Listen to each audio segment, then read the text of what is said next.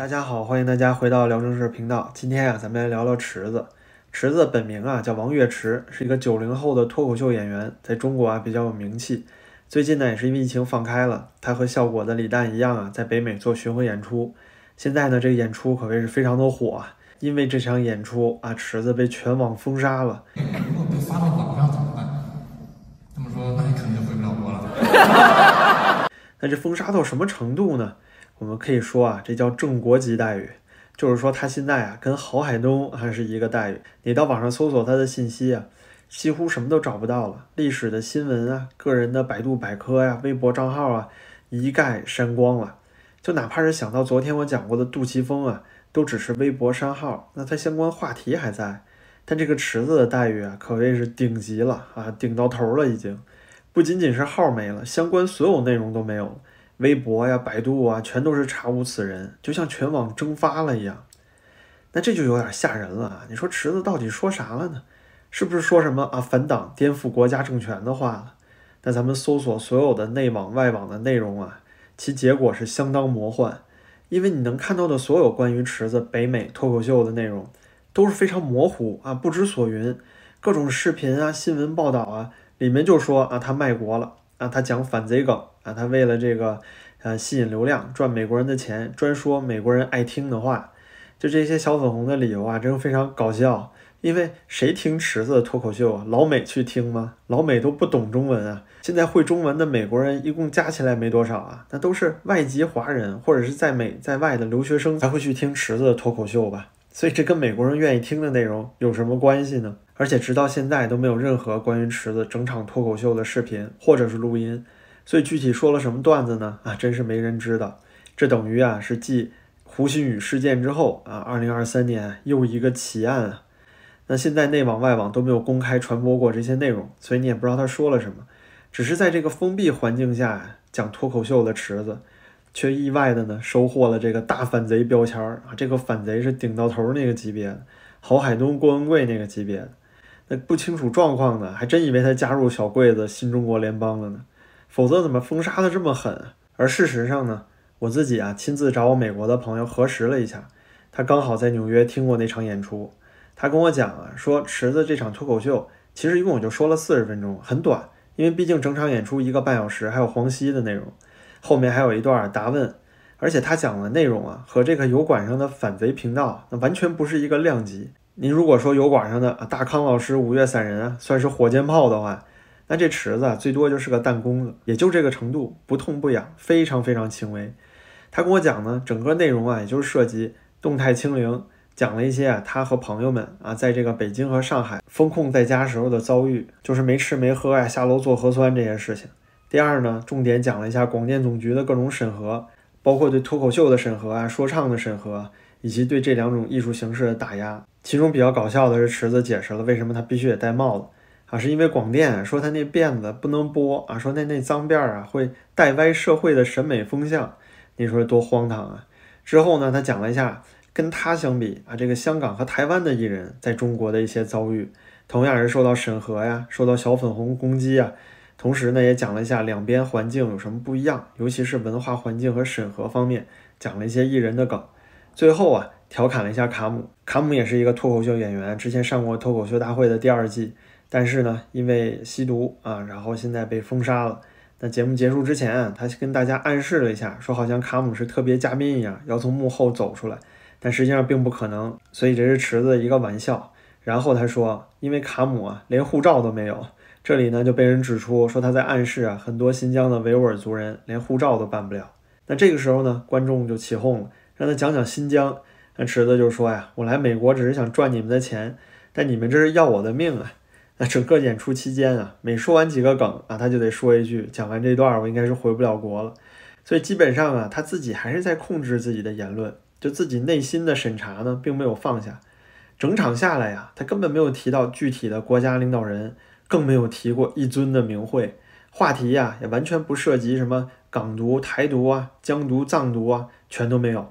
而且其中也穿插了很多调侃美国人的梗，比如说他也说了美国的治安不好啊，枪支管理混乱啊这些问题。那这时候啊，我跟朋友聊到这儿，我的脑子里已经是全都是问号了。我说就这点吗？啊，没别的了吗？那朋友告诉我啊，就这些了，绝对没有网上传的那么夸张。那现在看来啊，国内池子啊被给予正国级封杀待遇的这个现实，那就真是有点荒诞了。其实我自己啊都觉得特别惊讶，就咱们国家现在对于言论的恐惧都已经达到这个程度了吗？就我们也来问问这个小粉红啊，你们自以为强大到不行的这个中国，就连一个小脱口秀演员啊都吓到要全网彻底封杀、删除一切信息的程度。这一个人强大，还是一整个国家强大呢？一个国家的强大，难道就表现在哦，他对自己国民的所有不同意见啊，都要进行全方位、无死角的封杀吗？那就如果这样算强大的话，那这个世界上可能除了阿富汗、朝鲜之外，就没有什么地儿能跟咱们中国比了。连这个伊朗、俄罗斯啊，都得甘拜下风啊。那通过池子被封杀这件事儿啊，咱们可以得出三个结论：第一呢，就是池子应该回不去了。这个正国级的封杀待遇啊，他就算回去了，也肯定得边控，而且肯定得调查他有没有境外势力勾兑啊，有没有接受过外国资本啊，至少查他一两个月。而且对于池子本人来讲啊，就看他现场也都还在进行着自我的审查。那可以说呢，他在做这个脱口秀表演的时候，肯定是没有想到这事儿能闹到今天这个地步啊。那演出中呢，他很享受畅所欲言的那种感觉，但是啊，就那种。我们大部分在大陆的人啊，跪久了就腿麻脚麻的那个劲儿还在呢。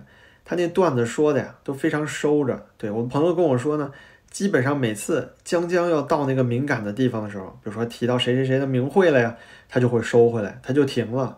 那远没有达到海外脱口秀啊对各自国家政府鞭挞嘲讽的那种力度。但是意想不到的却是收到了这个顶级的封杀待遇。那我想这对于池子来说啊，其实未尝不是一个机会。那随着现在呢润学大行其道，海外华人的数量啊肯定会越来越多，所以不见得他在海外就完全没有市场。而且以池子的风格呀，我觉得搞个油管频道养活自己也是绰绰有余了。而且现在呢，海外华人的脱口秀市场其实还算是蓝海，所以我也希望他认真研究段子，对吧？既然你都啊被自己家给赶出去了，那就不妨闯一闯吧。毕竟呢才二十七岁，你还有大把的时间和机会。第二啊，咱就得说说咱们自己国家了，说说咱自己家里的事儿了。现在国内的审查程度啊，眼见着是又上了新台阶了。这次池子被封杀的过程啊，可以说是非常魔幻，就内网外网都看不到他实际说了什么的情况下，就只凭着人云亦云啊，凭着那些观众的说法，就能在国内啊彻底抹杀一个人的存在。那你说郝海东吧，至少啊，咱们看见过他亲自发的视频，说他加入小贵子团伙了。那徐晓东呢，也的确是打了传武骗子，他这件事儿也是全网都知道，非常火爆，你能看到视频。但池子说啥了？大家只是以讹传讹呀，大家看到的都是第三手的信息呀。我们大部分人啊都不知道他到底真正在脱口秀里讲的段子都是什么，都是听观众说的，像我也是听朋友说的。那到现在呢，没有任何的演出录音和录像实际的放出来，尤其是在真正脱口秀的环节。那在此之前的封杀呢？至少也都是证据确凿呀，但是现在呀都无所谓了啊，只要你造成影响了，哪怕都是据传说，那你也是说了政府坏话了，那就再见啊，直接彻底干掉。但这里啊，咱还得讲到一个未解之谜，就是我上期节目里谈到的这个香港导演杜琪峰了，他在柏林电影节上直接说独裁者影响香港的电影自由，那可以说这句话呀，无论是从影响力还是从这个言论的敏感度上。那都要超过池子北美脱口秀八个台阶以上，但是很意外的是，杜琪峰的微博虽然被删了，但他的名字和相关话题啊依然还在，而且讨论热度不减。我觉得区别就在于啊，杜琪峰绝对是大咖了，而且他身后还有好几部啊这个投资方拿着版权没上市的电影呢，这可能是他还活着的原因。此外啊，杜琪峰话题传播力其实远远还没有达到池子这次事件的程度。就池子这件事儿啊，在抖音、微博上可以说是病毒性传播了。那同时这里呢，我也预测，其实杜琪峰啊，大概率也会被彻底封杀。只不过啊，这个待遇什么时候到，就是时间早晚的问题。预计呢，应该也是今年之内。最后啊，咱们就聊聊这个国家自信。现在不是都宣传什么四个自信吗？对吧？制度自信啊，文化自信啊，什么都自信。那您说，既然是信心满满，那为什么还怕别人批评呢？而且甚至都不是什么批评，仅仅是调侃啊，你都受不了呢？那您说马云会怕一个普通人说他穷吗？他在意吗？博尔特啊会怕别人说他跑得慢吗？所以中国政府啊如此强大的这个公权力，难道你还害怕一个小小的脱口秀演员吗？中国本身啊就是一个屹立在世界历史上啊数千年不倒的文明。咱们中国人啊，有自己独特的文字文化，有历史、宗教、思想，咱是有本钱自信的呀，咱应该自信啊，本来就是嘛。但是现在咱们中国政府的这个表现，这个所谓的自信啊，是个什么观感呢？咱中国啊有句老话，叫当着矬子不说矮话啊，意思就是你当众别揭别人的短啊，让别人下不了台。但是现在中国粉红和政府啊，就这个神经如此敏感，别人说了你几句啊，立刻就跳脚了。就好像是你指着一个矬子说你矮一样，那你说这叫自信吗？只能说明你是真的矬呀。